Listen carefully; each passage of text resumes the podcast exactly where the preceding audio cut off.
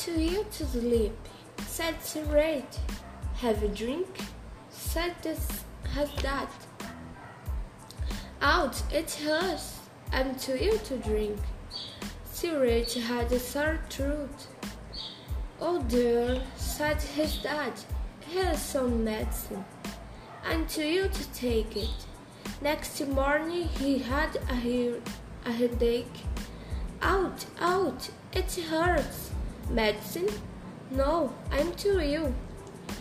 By midday, Sirat had a tummy ache. Ouch, ouch, ouch, it hurts. Oh, there, said his dad. By evening, he had a ache. Ouch, ouch, ouch, ouch, it hurts. Oh, there, said his dad. I'm calling the doctor. I'm too ill to see the doctor, Sirat. But the doctor arrived. High temperature, she, she sighed. Take this medicine. Good morning, Dad, called Sirat the next day. I feel much better now.